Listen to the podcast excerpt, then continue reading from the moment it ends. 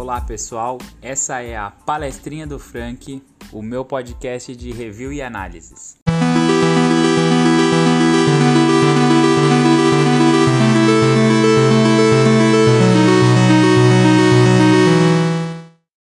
Eu adoro poder falar sobre as coisas que eu vejo, leio, que eu jogo, só que não tem nada mais chato do que você falar com empolgação uma coisa e a pessoa não está interessada. Então, é aqui que eu vou falar sobre o que eu quiser e continuo ouvindo quem tiver mantendo interesse.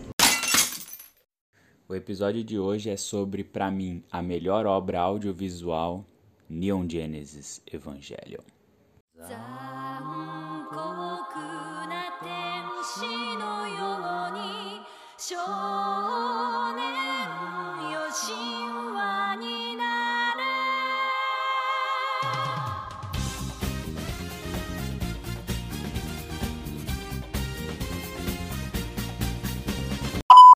Bom, gente, eu vou começar falando que esse podcast vai ser um pouquinho diferente do que o que eu vinha fazendo. É, primeiro porque Neon Genesis Evangelion é uma obra muito grande e ela tem muito detalhe. Então eu decidi que eu vou dividir em três partes, pelo menos três partes. Se alguma das partes ficar muito grande, talvez eu reparta em mais uma. É, e por conta disso, alguns temas eu vou deixar encaixado em determinadas partes onde eles se aproximam mais. Então, não que, por exemplo, nesse primeiro, um tema que vai ter no segundo não encaixaria nesse primeiro, mas para não deixar muito vazio os, os que vierem posteriormente e o primeiro muito cheio, eu vou usar dessa fórmula para a gente conseguir dividir melhor e para não ficar um podcast imenso que ninguém vai ouvir. Então, quem sabe dessa forma, pelo menos algumas pessoas vão poder ouvir, vão ter tempo e, e não se assustar com um número muito grande de uma vez só, tá? Então, pode acontecer de em algum momento eu falar: olha. Em relação a isso, tem mais coisas que eu gostaria de abordar, mas vai vir numas partes posteriores, aí vocês já sabem por quê, tá bom? E por que a princípio eu estou dividindo em três partes? É o seguinte, a primeira parte eu vou falar sobre a série original, os 26 episódios que passaram na televisão japonesa.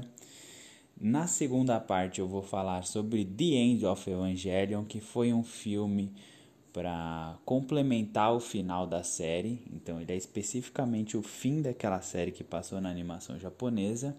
E na terceira parte eu vou falar sobre o Rebuild of Evangelion, que nada mais é do que uma tetralogia de filmes que foram feitos muitos anos depois, já com uma tecnologia muito maior, e que o quarto filme que completou essa tetralogia foi lançado agora em 2021 apenas. Então, como teve esse final absoluto, teoricamente, entre aspas, que a gente nunca sabe o que vem de Evangelion depois, como teoricamente agora acabou de vez, eu decidi fazer esse podcast e a gente vai dividir nessas três partes. Como eu falei, cada tema que eu achar mais pertinente com o filme The End, com o Rebuild, com a, série, eu vou encaixando nessas partes para ficar muito mais fácil de entender, tá bom, gente?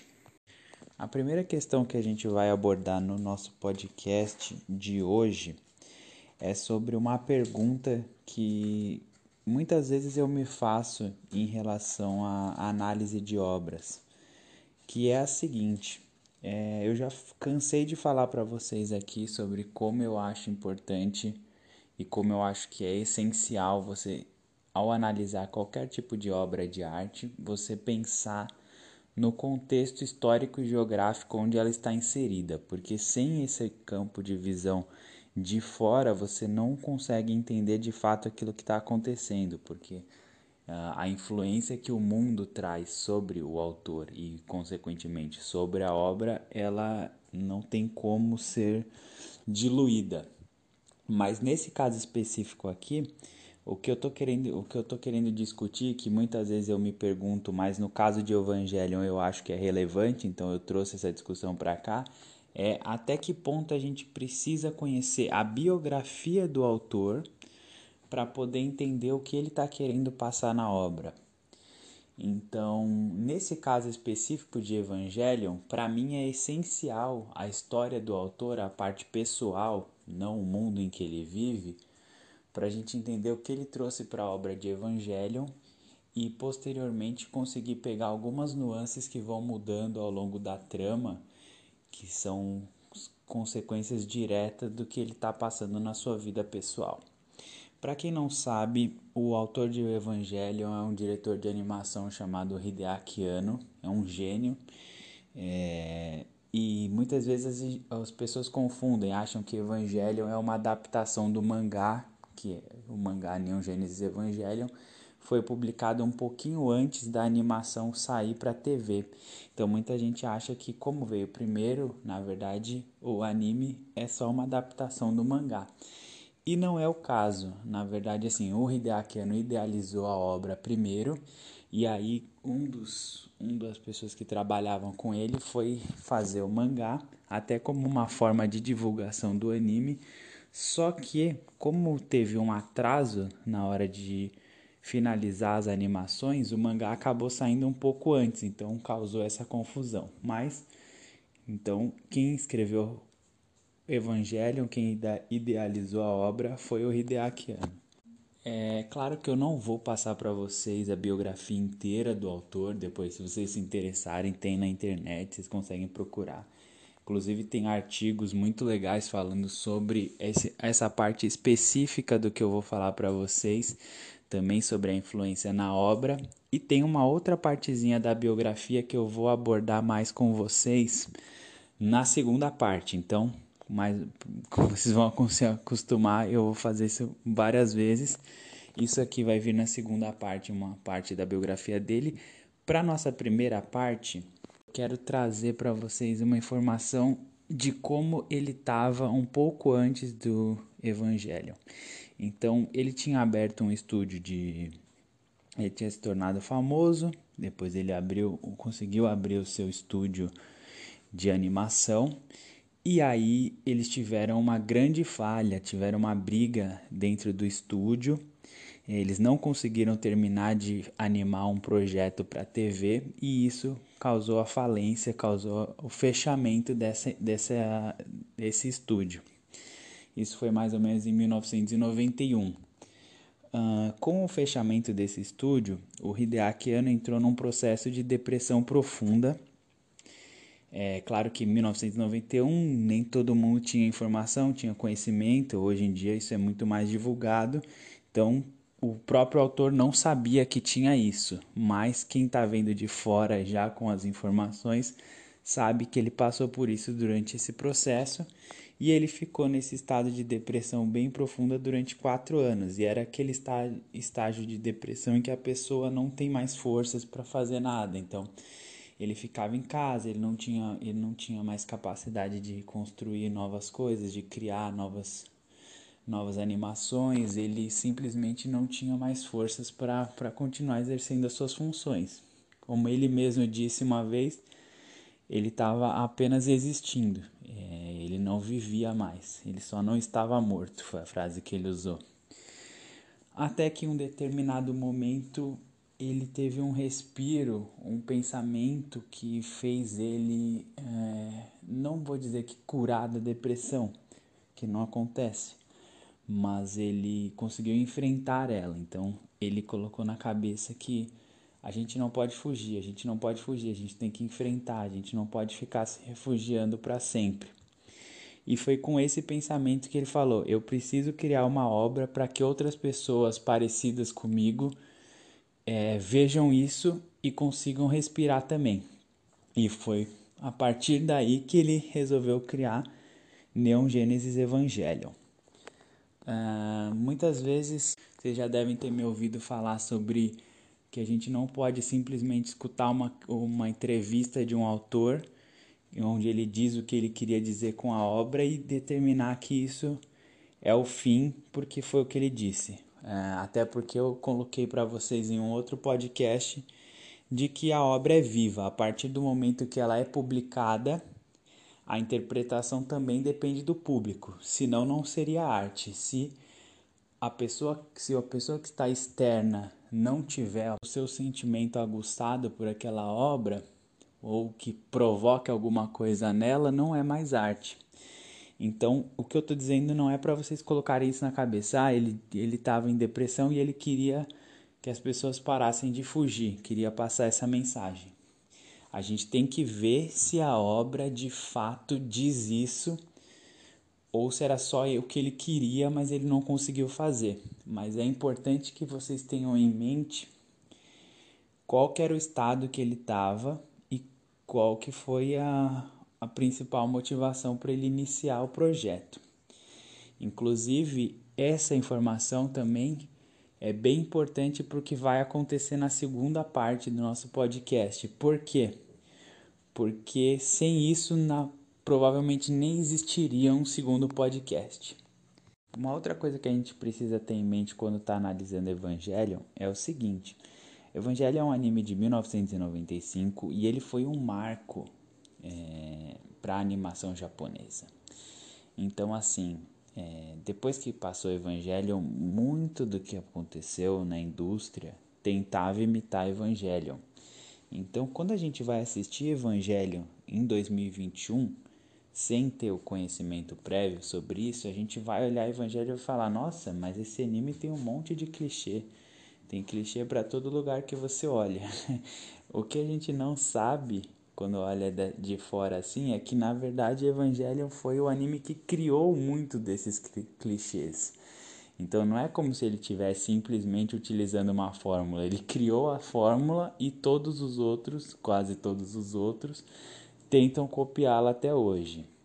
Então eu vou citar um pequeno exemplo que é, por exemplo, uh, no primeiro episódio, o protagonista, que a gente vai conversar mais para frente quem é, sobre o que, mas ele tem um poder, que é o Evangelion, e ele perde o controle desse poder e acaba dando uma merda danada. Você já deve ter visto essa história em um monte de lugar. Não sei se o pessoal que me escuta é muito fã de assistir animação japonesa, de assistir desenho, mas mesmo não sendo só em desenho, filme, série, é, você vai encontrar em diversos lugares ah, situação parecida de um protagonista que perde o controle dos próprios poderes e isso acaba dando uma merda. Então, se você olha de fora, você fala, puta, mais uma vez essa história, mas na verdade, Evangelion foi o primeiro que fez. E isso vai se repetir em diversas outras coisas. Esse foi só um exemplo. Que é uma coisa que acontece logo no primeiro episódio, então a gente já tem como base isso. Os clichês, muitos deles foram criados por Evangelion. Então, é, quando você for assistir, você assiste com um olhar mais carinhoso, do tipo, você não está vendo mais do mesmo, você está vendo quem criou o mais e o mesmo vieram depois. Dessa vez, diferente do que normalmente eu faço nos podcasts, que eu separo só a conclusão com spoilers, eu evito ao máximo spoiler para não atrapalhar quem ainda não assistiu a obra de quem está querendo me ouvir falar sobre ela. Dessa vez em Evangelho eu não consegui achar um formato em que eu não em que eu evitasse os spoilers ao máximo e ao mesmo tempo eu pudesse analisar o tema, é, aquelas coisas todas que vocês já me viram fazer. Então, é, dessa vez vai ter spoilers e eu vou fazer em um formato diferente. Eu vou pegando o que está acontecendo ao longo da série para poder analisar. Então eu faço um pequeno resumo do que aconteceu e analiso no macro o que, que aquilo quer dizer ou pelo menos como eu interpreto aquilo, tá bom?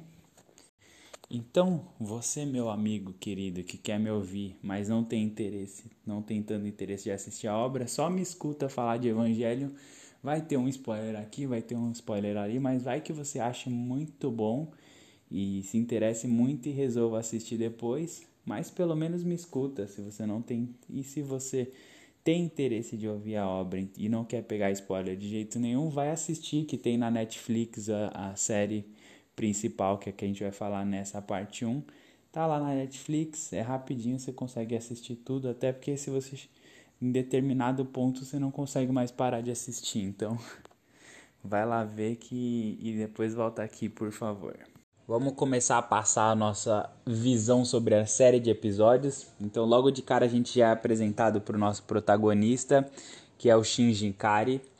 E, e, essa já é a primeira, o primeiro momento que a gente vê uma grande diferença de Evangelion para os outros animes da época.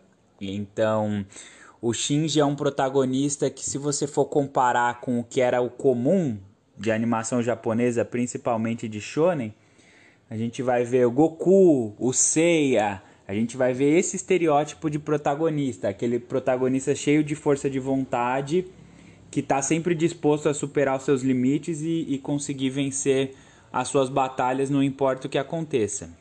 E logo no primeiro episódio a gente já percebe que o Shinji não tem nada disso. O Shinji é um personagem mais humano, digamos assim. Como seria para um adolescente de 14 anos saber que ele vai ter que entrar num robô gigante para brigar contra monstros, correndo risco da, da vida dele, correndo risco de, de não ser o suficiente e ser culpado por destruir a humanidade, enfim. Não é muito difícil de imaginar que numa situação de vida real isso seria bastante assustador. E o Shinji mostra pra gente que ele é de fato um, um covarde, assim. Ele é uma pessoa introspectiva, calada. É, é uma mudança de paradigma para protagonistas de, de shonen de porrada absurda. Então a gente é apresentado a história do Shinji. O Shinji é uma pessoa que foi é, teve a mãe morta quando ele era muito, muito pequeno, não, não sentiu ou lembra muito pouco do que é ter um amor de mãe. Em seguida, ele foi abandonado pelo pai. O pai dele foi cuidar de, de assuntos de trabalho profissional e largou ele com professores. Então, a relação que ele conhece é uma relação profissional de alguém que está trabalhando para dar educação para ele e não uma relação de amor. Ele nunca teve contato com amor, ele cresceu sem saber muito como se relacionar com isso e como se relacionar com as pessoas. Ele aprendeu que ele tem que aceitar as ordens e é basicamente isso que ele faz. Os professores mandavam ele fazer as coisas e ele simplesmente segue as ordens. É isso que ele conhece como vida. E aí no primeiro episódio ele é convocado para ser um piloto de Eva, ele é convocado para pilotar um Evangelion, ele chega na cidade e o, o diretor, o presidente da empresa que criou os Evangelions e por isso abandonou o Shinji, mais pra frente a gente vai ver que tem muito mais além disso, mas a princípio ele abandonou o Shinji para cuidar da empresa que criou os Evangelions no Japão. E foi ele que convocou o Shinji para pilotar um dos Evas. Então o Shinji chega na cidade cheio de esperança de que finalmente vai ter um contato maior com o pai de que talvez ele possa agora sentir um pouquinho de, de amor, um pouquinho de, de cuidado. É, uma coisa que é muito importante para o Shinji também são os elogios que ele não está acostumado a receber. E, e ele sente que essa é a oportunidade dele para isso. Mas logo de cara, quando ele chega no local, ele descobre qual que é a função dele e o pai dele é bem ríspido com ele, basicamente dando ordens. E ele rejeita, é, também para tentar chamar, tentar chamar a atenção do pai, mas também por medo do que aquilo pode causar para ele, ele num primeiro momento se recusa a aceitar a famosa jornada da aventura do herói. Ele, ele não aceita a jornada, ele se recusa.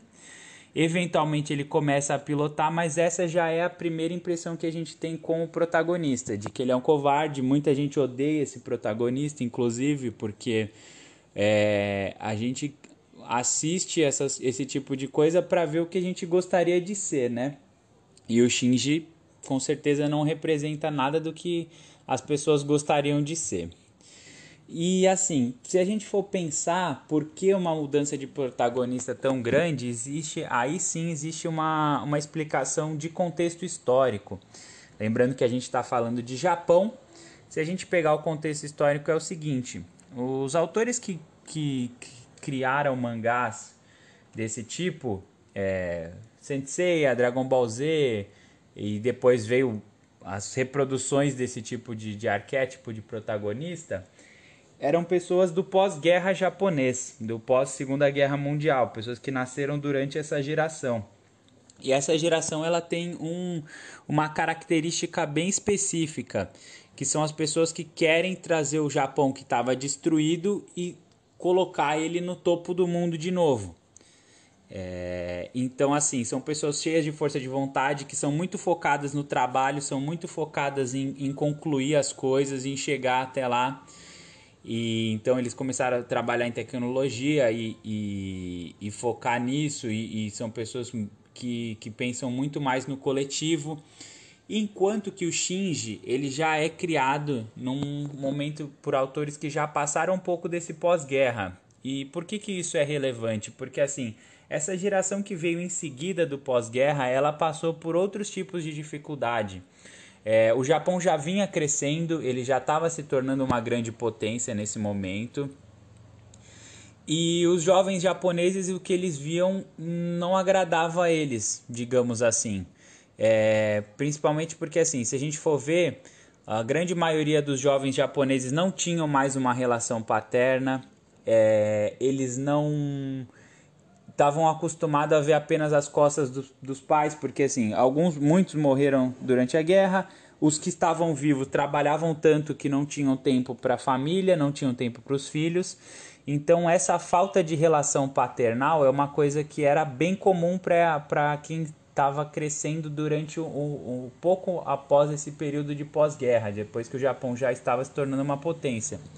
E isso, claro, vai se retratar mais para frente. Então, é, a, aparece com Shinji, depois aparece com outros tipos de protagonista, não necessariamente querendo imitar o Shinji, mas também, mas porque era um contexto da época. Então os autores que estavam vindo nessa nova geração, eles passaram muito por isso. E, e essa é uma característica de contexto histórico muito importante não só para Evangelho, mas para muitas animações que vocês, que vocês podem acompanhar mais para frente é, se vocês botarem para reparar, você vai ver como é, essa diferença ela é bem clara, ela é bem clara na, na influência das obras.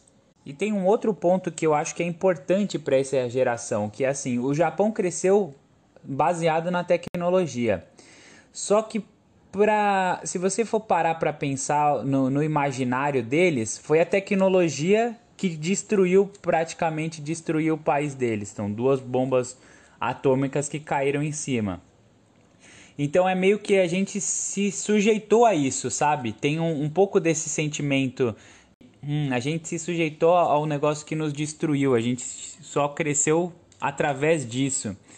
Então é uma relação muito confusa e não é à toa que isso resulta num protagonista apático, num protagonista que não tem um, um propósito, não tem a força de vontade, porque era o que eles viviam, era o que, era o que acontecia à volta deles. Não é muito difícil de, de entender que essas influências todas que aconteciam ao redor se materializam na obra, digamos assim. E aí mais para frente, se eu não me engano, no episódio 4, a gente tem logo no título do episódio uh, basicamente o dilema que rege toda a obra e que, e que faz uh, toda a história se mover. É para isso que eles estão escrevendo Evangelion, é para a gente pensar nesse tema. O nome do episódio é O Dilema do Ouriço. E o tema de Evangelion, para mim, é Eu e o Outro.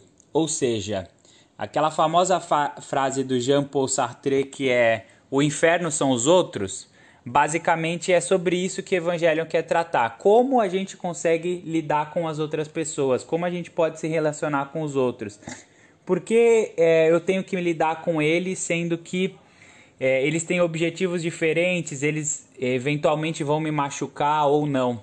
E o dilema do ouriço nada mais é do que isso, assim, quando os ouriços eles estão sozinhos e isolados, eles sentem muito frio e eles eventualmente podem acabar congelados e morrendo. Porém, para eles se aproximarem, uh, o espinho vão, vai os machucar. Então, basicamente, o dilema do ouriço é achar exatamente a proximidade certa para que a gente não se machuque tanto, mas também não se isole tanto. Se o ouriço se abre muito, os espinhos dos outros vai, vai furar ele mais ainda. Se ele se fecha completamente, ele machuca os outros à sua volta. E, e esse tema é, é a chave para Evangelion, para a gente entender Evangelion. No caso, assim, a gente vai pensar primeiro no. O eu é o protagonista, é o Shinji. E o outro, no primeiro momento que a gente vê, é o outro, é, é são os anjos que estão tentando destruir a Terra. E até aí não é tanto problema. É, existe um ponto específico, existe uma, o, o poder, de, entre aspas, assim, que os anjos possuem e os evangelhos também possuem para poder combatê-los, se chama campo AT. E esse campo AT, AT é de Absolute Terror. Mas na verdade esse campo de terror absoluto, ele na verdade é o campo do ego. Ou seja, é aquilo que divide o eu dos outros. É, então isso fica claro na obra. É, então, durante todo o momento, você vai ver o Shinji tentando invadir o campo AT, ou seja, atravessar o ego do outro. É, a gente tem aquela barreira, a nossa barreira de ego ela é tão grande que ela protege contra, no caso dos anjos, protege até contra armas nucleares. Então, é, todas as batalhas elas são focadas nessa questão de você conseguir atravessar o campo AT do outro para conseguir vencê-lo. E isso é muito interessante de pensar em relação ao tema da obra. Então, ele conseguiu implementar dentro do roteiro, dentro da, da, da luta, o que o tema está querendo dizer. E, e no primeiro momento isso fica bem claro assim: os, os outros, ou seja, os anjos, eles são monstros muito assustadores, são coisas que destroem tudo mais. Então a gente não tem muita dificuldade. Ah, aquilo é o inimigo a gente vai batalhar com aquilo, o outro é o inimigo e tá tudo certo. Tudo certo entre aspas, mas assim, não é uma coisa muito difícil de se lidar. Porém, conforme avança a história em Evangelho, a coisa vai ficando um pouquinho mais complicada, mas a gente vai chegar lá. Então, por enquanto, vamos pensar no eu e o outro é o tema da obra e o dilema do ouriço, como a gente consegue lidar com isso. É, no episódio específico do Dilema do Ouriço acontece uma situação bem importante, que inclusive é, é, é o primeiro passo para a gente começar a entender para que caminho que a obra vai seguir. Então assim, o Shinji lutou contra alguns anjos já até esse momento, em uma das batalhas desse é, dentro da cidade, é, as batalhas, claro, são em proporções gigantescas. Em uma dessas batalhas, ele destruiu algum prédio e a irmã de um colega da escola dele se machucou. Então ele chega no colégio e ele tá com a impressão de que ele salvou o mundo, mas o que acontece é que esse eh, colega vem e enche ele de porrada, porque sabe que ele é o, que ele é o piloto do, do robô que acabou machucando a sua irmã. E no final desse episódio, ele consegue se relacionar com ele, com esse, com esse personagem que chama Toji. E, e tem um outro colega chamado Kensu, que são as primeiras amizades que ele vai fazendo na escola. Então são as primeiras relações interpessoais que o Shinji vai crescendo. E ao mesmo tempo a gente tem a comandante do Shinji durante toda a operação, que é a Coronel Katsuragi, é, que também vai criando esse laço. Então, assim, às vezes ele projeta na Katsuragi como se fosse uma mãe, inclusive eles vão até morar juntos e tal.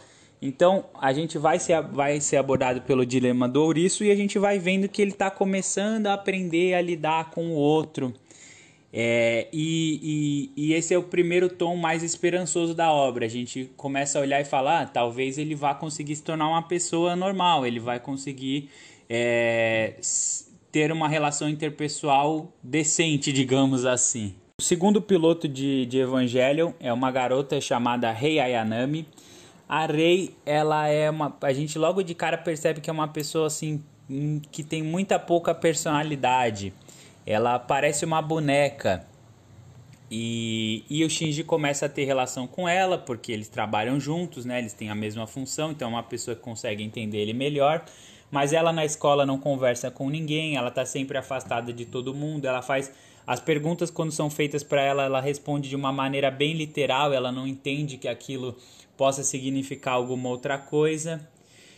E, e essa falta de personalidade dela é bem importante para a história. Ela, o Shinji é uma, uma pessoa bem apática, mas ela é um pouco mais do que isso. É como se ela realmente fosse uma boneca. E, e aí, mais pra frente, em uns episódios, a gente começa a receber um, um pouquinho de fanservice, que é quando tem algumas cenas que, que não tem muita função de roteiro, mas é meio que para agradar o público. Então, por exemplo, mostra a calcinha de uma garota, é uma violência excessiva, e a rei é usada muito nessas situações só que em Evangelion tem função de roteiro. Então, para mim, o que, o que ele está tentando passar é o contrário. Ele coloca a Rey como fanservice, mas é sempre em cenas muito constrangedoras. Então, tem aquela cena clássica que vocês já devem ter visto em muitos lugares do cara cair em cima da menina e a mão cair em cima do peito dela. Só que a, a quando, como ela não tem uma personalidade muito distinta, ela simplesmente age como se aquilo fosse a coisa mais normal do mundo. E o Shinji está completamente constrangido por ter acontecido isso. Cai um monte de calcinha durante essa cena e ela levanta como se fosse um robô. Pega, conserta, pergunta se ele não vai levantar logo. Enfim, é, a característica dessa personagem é, é, bastante assim e isso a gente vai entender mais pra frente depois de quase no final da obra. É, em Evangelion, nada é o que parece, como eu falei, né? Então, mais um pouquinho mais alguns episódios à frente, a gente começa a, a conhecer um pouquinho mais da lore da história. E a gente vai percebendo que tem muitas referências é, bíblicas, referências da Cabala judaica, referências de gnosticismo, místicas, enfim. Ele cria toda uma redoma de, dessas referências e a gente começa a pensar se isso é, é o foco que ele quer dar. Porque, por exemplo, o primeiro anjo ele chama Adão, o segundo anjo se chama Lilith, os evangelhos vêm de Eva, então são referências bem claras. Os anjos são é, personagens que vieram através da fruta da vida, enquanto os humanos vieram através da fruta do conhecimento. A gente depois descobre que, que os, a, a Lilith deu origem aos humanos, então por isso que a gente tem essa, esse tipo de origem e por isso que os anjos querem nos destruir. Então todo um contexto religioso que é apresentado para a gente, mas esse contexto religioso, na verdade, ele não tá lá para discutir religião, ele tá lá para discutir filosofia, ele tá lá para discutir psicologia. Então a gente tem que. É, muitas vezes a, a, você vai ouvir alguém falar que ah, as referências religiosas de Evangelion são só um enchimento de linguiça para ficar parecendo mais cult. E não é verdade. Ao mesmo tempo que você pode ouvir um outro lado falando, ah, você tem que entender todas as referências, você tem que ver o que, que é isso é na Cabala, o que, que é a árvore da vida, o que, que são os demônios, o que, que é a Lilith dentro da religião. E também não é verdade, porque aquilo ali ele tá como um plano de fundo para discutir a filosofia, principalmente de eu e o outro também, mas também para para outros aspectos. Então, assim, a questão religiosa, apesar das referências não serem totalmente distintas, então muito do que é, do que é falado na em Evangelion faz sentido no tema também mas não é o essencial. Aquilo é um plano de fundo, mas também não é descartável, porque faz sentido dentro do roteiro. Não é nenhum nem outro, mas a gente vai acompanhando e muita gente acaba se focando tanto nessas questões religiosas que param de ver o resto, param de ver o externo, que na verdade é um plano de fundo para se discutir filosofia. E aí mais para frente na história a gente conhece o terceiro piloto de Evangelion, que também é uma garota chamada Asuka. E a Asuka, ela tem um passado parecido com o que o Shinji tem. Então, enquanto o Shinji, o eu, tá lá se perguntando por, quem sou eu de fato, como eu me defino como pessoa, o que sou eu dentro do mundo, o que exatamente é o eu. A Asuka entra na história e ela tem um passado parecido, só que a Asuka ela tem um, uma definição de eu para ela bem claro.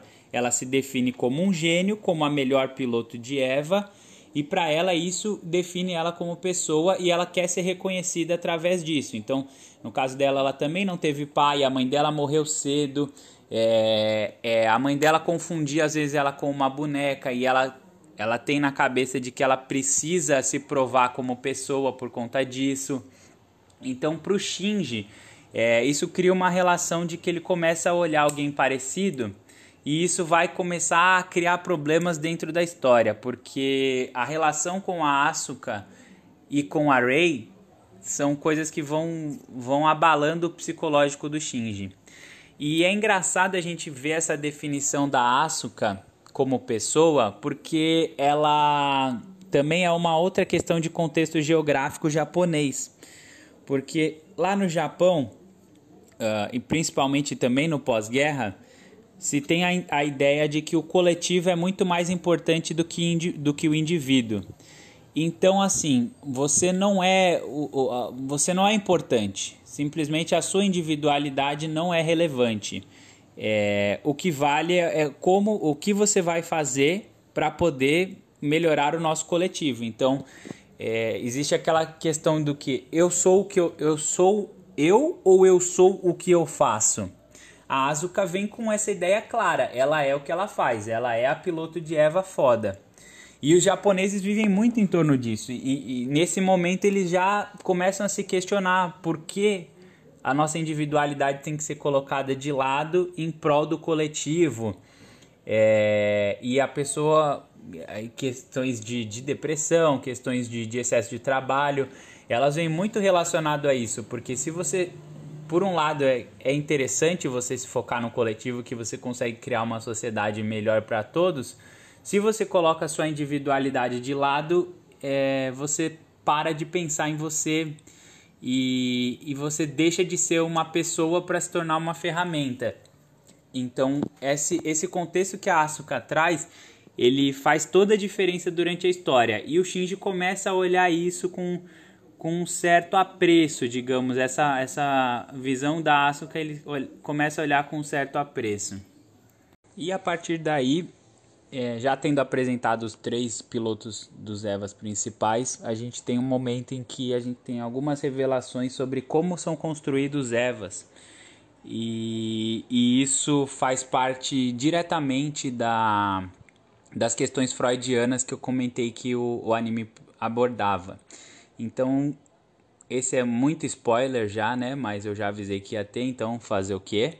É, a gente descobre que na verdade os Evas da Rey e o, Zev, e o Eva da Asuka, eles na verdade não são robôs, eles são um clone do anjo Adão. E eles têm uh, aquela armadura, na verdade é uma armadura de contenção para segurar aqueles anjos que para que eles fiquem dentro do que eles estão pré-estabelecendo para de ordem, tá? E a gente descobre que dentro e, e, o Eva do Shinji, que é o Eva 1, ele é um clone da, do anjo Lilith. Ele é um pouco diferente. É, então, assim, até aí, tudo bem, é só uma questão técnica de, de como foram criados os Evas. Só que a gente descobre que dentro do Eva do Shinji mora a alma da mãe do Shinji. Então, o que aconteceu foi o seguinte: ela foi testar o Eva e ela criou uma sincronização com, com a Eva tão grande que aquele, o corpo dela se perdeu dentro daquilo e a alma ficou presa dentro do Evangelho. E é algo parecido com o Eva da Asuka. Então a gente percebe a, a primeira questão freudiana muito clara aí, que é a questão do retorno ao corpo da mãe. Então, eu, o eu e os outros, o primeiro outro é, o, é a mãe. E nesse anime, basicamente todo mundo tem como, como objetivo final o retorno à mãe, o retorno ao útero. É, não é muito difícil entender a metáfora de, de evangelho quando você pensa que aquele robô gigante ele sai, você fica dentro de um líquido que tem gosto de sangue, é, mas que você pode respirar dentro dele, que é o líquido LCL, que é claramente uma uma alusão à forma de ser alimentado dos bebês e o Evangelion ele é ligado por um por um cabo que alimenta ele de eletricidade que tem exatamente o nome de cordão umbilical. Então é uma metáfora que não, não foi tão escondida assim. Então é uma questão freudiana de retorno à mãe que é muito claramente é, descrita. E aí a gente tem uma, uma questão bem legal que é como Evangelion sempre transforma as figuras maternas como figuras amigas e as figuras paternas são sempre inimigos. A gente pode até ver que as figuras paternas são os anjos e a figura materna são os Evas. Então, dentro dos Evas eles se sentem seguros, os anjos são os pais, são as figuras paternas e são os inimigos que querem destruí-los.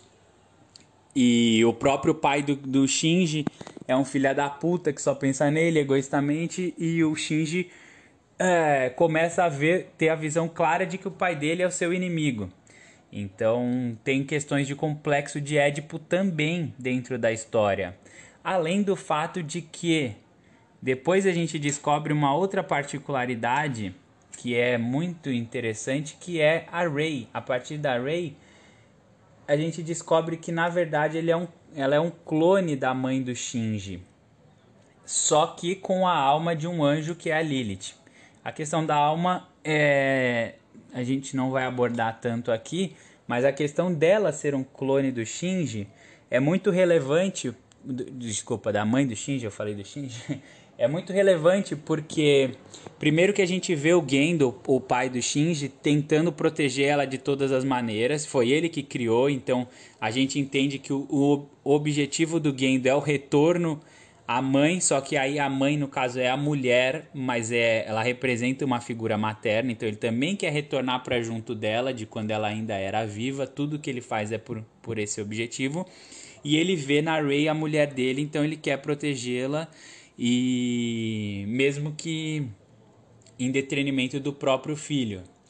É, e a, em relação ao Shinji, a gente vê algumas coisas que claramente mostram o complexo de Édipo por, através da Rei. Então, assim, tem momentos, por exemplo, tem um momento bem clássico que, o, que a Rei tá torcendo o pano, limpando limpando o, o chão da escola e o Shinji cora, ele fica claramente parece ser atraído sexualmente, mas a gente vê que ele tá lembrando da forma como a mãe dele torcia o pano.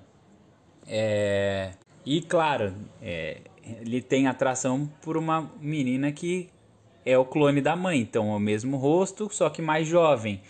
É, e, e, isso também é uma coisa que é muito falada sobre os homens japoneses, que eles estão sempre procurando uma mulher que lembre a mãe.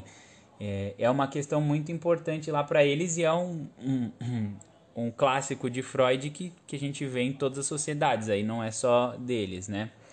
Então a gente tem essas duas situações. Primeiro, o Shinji Asuka entrando dentro do Eva para sentir voltando a mãe. O Gendo querendo. É, o objetivo dele final é conseguir se reunir com a mulher dele que morreu. A gente depois explica como ele faria isso, mas esse é o objetivo principal dele. A gente tem o Shinji tendo pequenas atrações sexuais pelo clone da mãe. E tudo isso é debatido através das, do, dos episódios que a gente vai vendo até o momento do episódio 15. É, o que acontece é o seguinte: no episódio 15, a comandante do.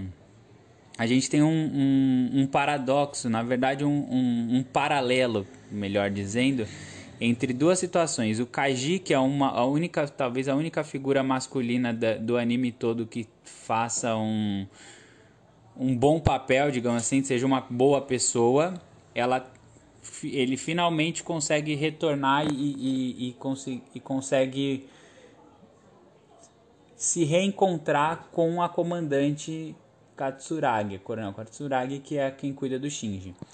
Então eles dão um beijo e através desse beijo eles começam a se aproximar de novo. Então a questão do eu e o outro, eles estão conseguindo se entender.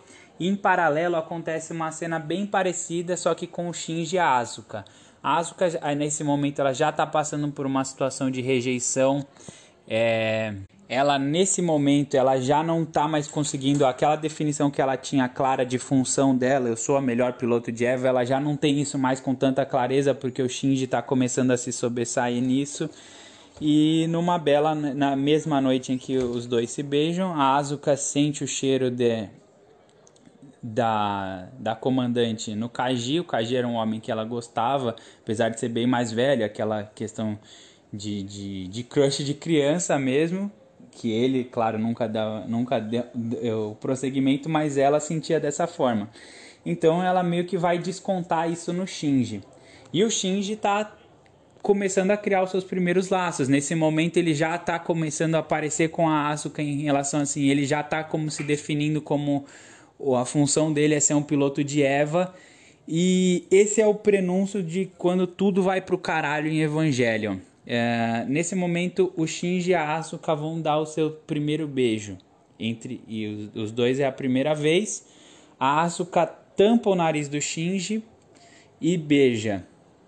E o Shinji, como é aquela pessoa que a gente já conhece, aquela pessoa que aprendeu a apenas seguir ordens, é, ele tem muito medo de ser rejeitado, então ele não gosta de, de criar incômodos. Então, se ela tapou o nariz dele para poder beijar ele, ele ficaria naquele beijo de nariz tampado o resto da vida inteira até morrer sem ar, porque é o que ele faz. Ele não quer incomodar, então se aquilo se é daquele jeito, então tá bom, vou aceitar daquele jeito. E a Asuka ao mesmo tempo, ela esperava que ele gostasse, sei lá, que aquilo se transformasse num beijo gostoso e, e, e a coisa fluísse de certa forma. E, e aquilo ali racha com tudo o que está sendo construído de, de melhora em relação às formas como eles se, se relacionam com os outros personagens. Porque a Asuka, por ele não ter nenhuma reação, ficou completamente apático no beijo, acha um beijo horrível, ela se sente cada vez mais rejeitada. E é uma relação muito próxima, né? Se a gente for pensar, por exemplo, nos campos ATs é, que são dos anjos contra os evangelhos, eles estão com os campos ATs colados na hora de um beijo. E, e, e, e, se a gente pensar na questão do dilema do ouriço, é a hora que eles estão mais abertos, porque eles estão não tem como ficar mais próximo. E eles se machucam ao ponto de o, todo, os dois estão muito abertos, os dois estão muito próximos, o espinho um do outro vai se furando até que aquele beijo é um prenúncio do que vai acontecer a seguir. É, o meu podcast eu falei que ia dividir em três partes com a série completa, é, The End of Evangelion e Rebuild of Evangelion na terceira parte. Só que eu tô vendo que já tá muito longo essa primeira parte até aqui, então eu vou parar nesse teaserzinho de quando tudo vai pro caralho. Vou falar que até esse momento, até o fim do episódio 15, Evangelho para mim era uma obra legal, muito boa, mas assim, era só isso. Do 16 até o final, é quando ele se torna para mim a maior obra audiovisual, na minha opinião. Então fica esse teaserzinho para próxima pro próximo episódio. No, no, no, próximo episódio eu vou abordar do capítulo 16 até a conclusão final da série. Eu prometo não demorar para lançar. É, as outras partes eu ia fazer um por semana, mas esse talvez eu faça um pouquinho mais curto. Então estou lançando essa primeira parte no, na terça-feira, eu vou lançar no sábado a conclusão dessa primeira parte, digamos assim, juntando essas duas divisões que eu fiz. E aí nas outras semanas vem o 3 e o 4, o, o, o 2 e o 3, que agora vai ter que ser 3 e 4 para não ficar muito longo, tá bom? Beijos do Frank.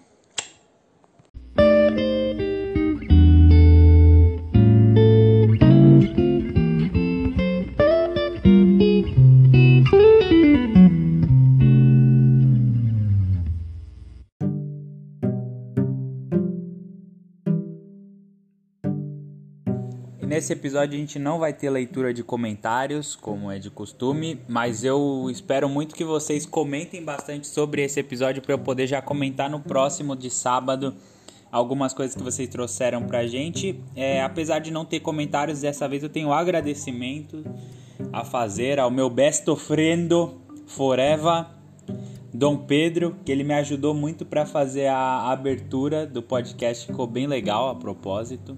Comentem se ficou legal. Se não, se vocês acharam que não ficou, vão se fuder. E eu quero dedicar é, esses episódios de Evangelion ao meu querido Dieguinho. Esse podcast é pra ti, meu lindo.